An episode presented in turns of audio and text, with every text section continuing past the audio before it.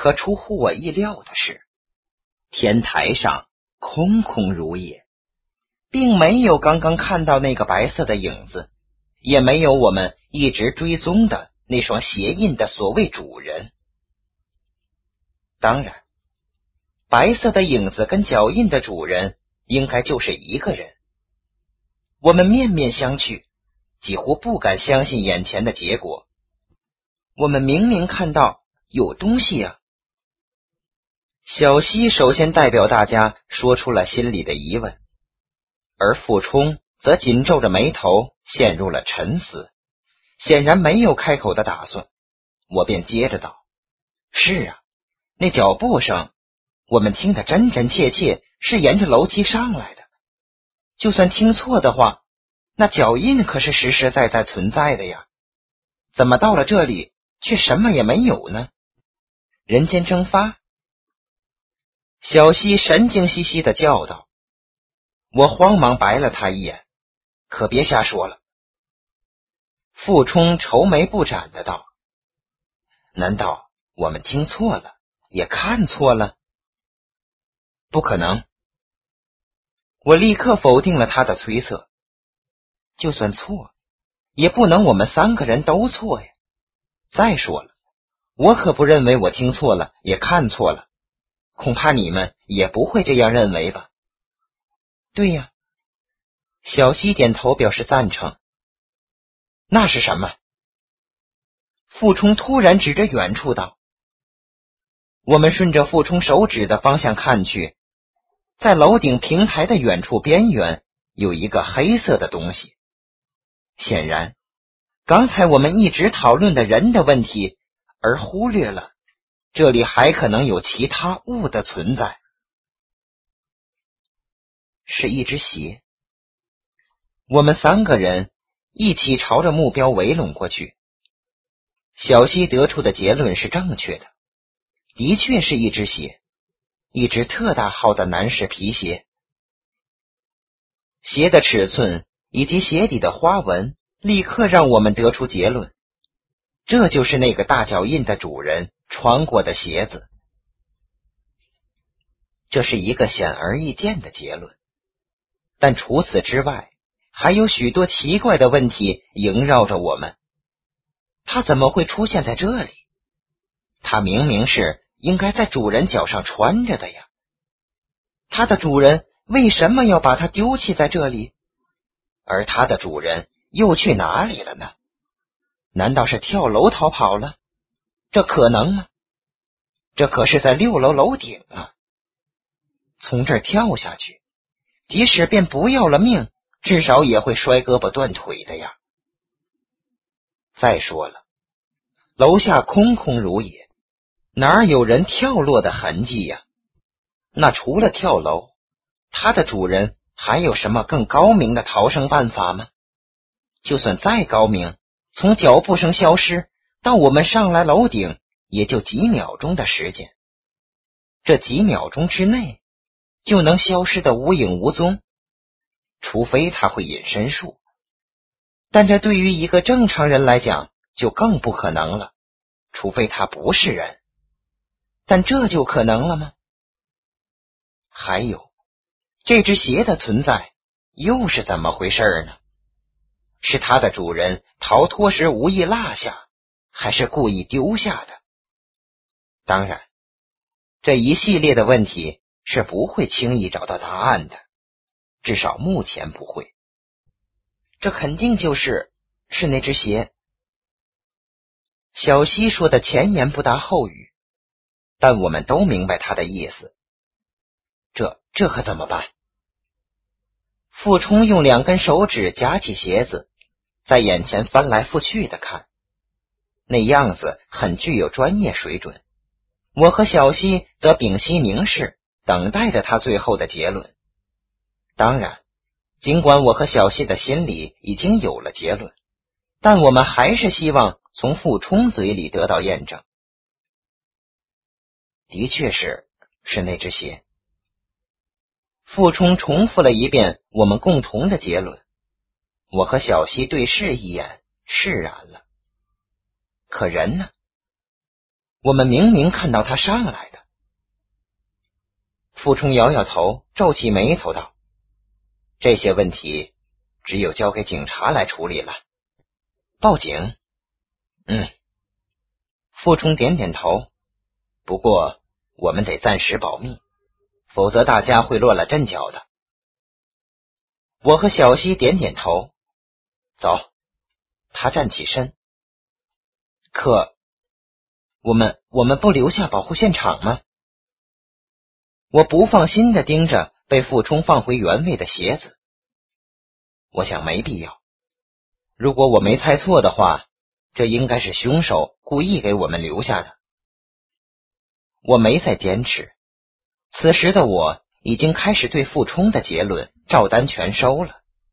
他有着常人不具备的睿智和冷静，这已经，而且会继续证明他的结论是有道理的。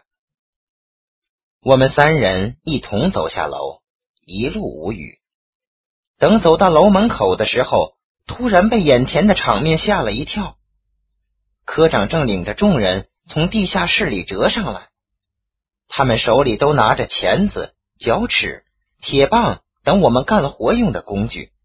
很显然，这些东西此时在他们手里已经丧失了最初的作用，变成了武器。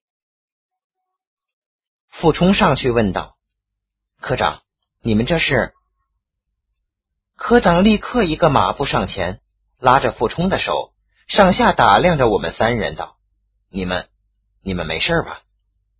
没事啊。”傅冲尽量让语气听起来轻松。如果我没猜错的话，他的表情一定带着些无辜。科长松了口气道：“怎么会这么久？”我们总得把楼里翻个遍吧，别忘了，这可是六层楼啊！傅冲笑起来。不过，尽管耽误了时间，还大家担心了半天，我们还是一无所获。嗨，一无所获就一无所获吧。你们一走，我就后悔了。你说我这是什么馊主意？非得上去找吗？明天我们来的时候，从局里捎一张来不就得了？好了，没事就好。走，回去吧。科长朝众人挥挥手。大约半个小时后，我正在干活，傅冲走进停尸间，冲我耳语道：“公安局里来人了。”我大吃一惊，他立刻用眼神示意我不要声张。我会意的点点头，再看看远处，小西正和陈露一起干活，而且谈笑风生，跟没事人似的。傅冲出去后，小鱼凑过来问我：“你跟傅冲怎么神神秘秘的？是不是刚才你们在楼上看到什么了？”“嗯。”我绷着脸点点头。“看到什么了？”他一下来了兴致。“看到一个女鬼。”小鱼立刻吓得脸色骤变，缩回头到别处去了。我不禁纳闷了。自从楼上回来后，为了不引起众人的怀疑，我们三人尽量装作没事人似的埋头工作。傅冲是什么时候给警方打的电话呢？既逃过了众人的眼睛，也没有被我察觉到。想到这里，我不禁对傅冲的高明有了更深刻的认识。下午散工之前。傅冲低声的冲我道：“警察局让我们三个下班以后去一趟。”在警察局里，接待我们的是张之谦和他的助手。今天他们看起来状态不错，脸上的表情舒展了许多。我想，应该是傅冲提供的线索对他们有了一定的帮助。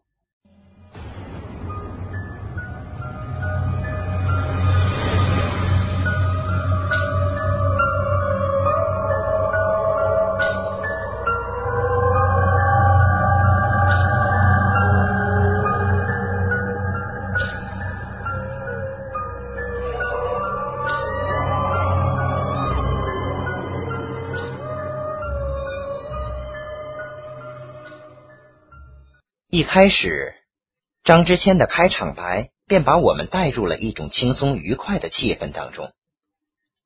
首先，我代表我们全局上下对你们表示衷心的感谢。怎么说呢？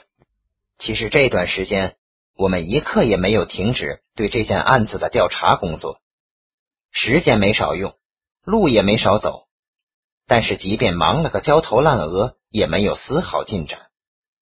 全局上下的压力是越来越大，所以今天你们为我提供的这条线索意义有多么大，我想你们应该明白了。所以，我得谢谢你们。尽管我们眼下只能将感谢放在嘴上。傅冲淡然一笑，道：“张队长，你就别客气了。我们跟老 K 的关系你也知道。再说了，当时我们科长……”向全市人民表过态的。好了，感谢的话我就不多说了，我们谈正事儿。然后张之谦示意一旁的助手白灵道：“小白，你就把我们今天的调查结果给三位介绍一下。”白灵摊开跟前的一个笔记本道：“今天上午接到傅先生的电话后，我和张队长立刻赶到现场。”为了不惊动别人，到了之后我们没有再联系你们。在现场，我们主要有两个收获，一个就是从楼道里以及从楼梯上提取到的脚印。经过我们的对比，这双脚印与当天老 K 被害时在现场提取到的同属一个人。当然，这不排除是杀人凶手的脚印。现在我们已经将脚印的样片。交给了省内各级派出所，让他们协助排查。第二个收获就是发现了一只鞋子。说着，他从跟前桌子的桌洞里拿出了一个大塑料袋，里面就装着楼顶平台上那只特大号的黑色皮鞋。经过我们将鞋子与现场脚印的对比，发现鞋子与脚印完全吻合。所以目前我们可以说，在老 K 遇害的当天，那个到过现场或者杀害老 K 的人穿的就是这只鞋子。拿回鞋子以后，我们让工作人员对其进行了取证化验。鞋子的外表除了号码稍大一些之外，与平常市场上出售的同类鞋子并没什么两样。但我们在鞋子里面发现了一些棉纤维。应该是穿鞋子的人脚上的袜子与皮鞋摩擦时留下的。之后，我们又对这些棉质纤维进行了取样化验。说到这里，白灵停了停，我们都瞪大了眼睛。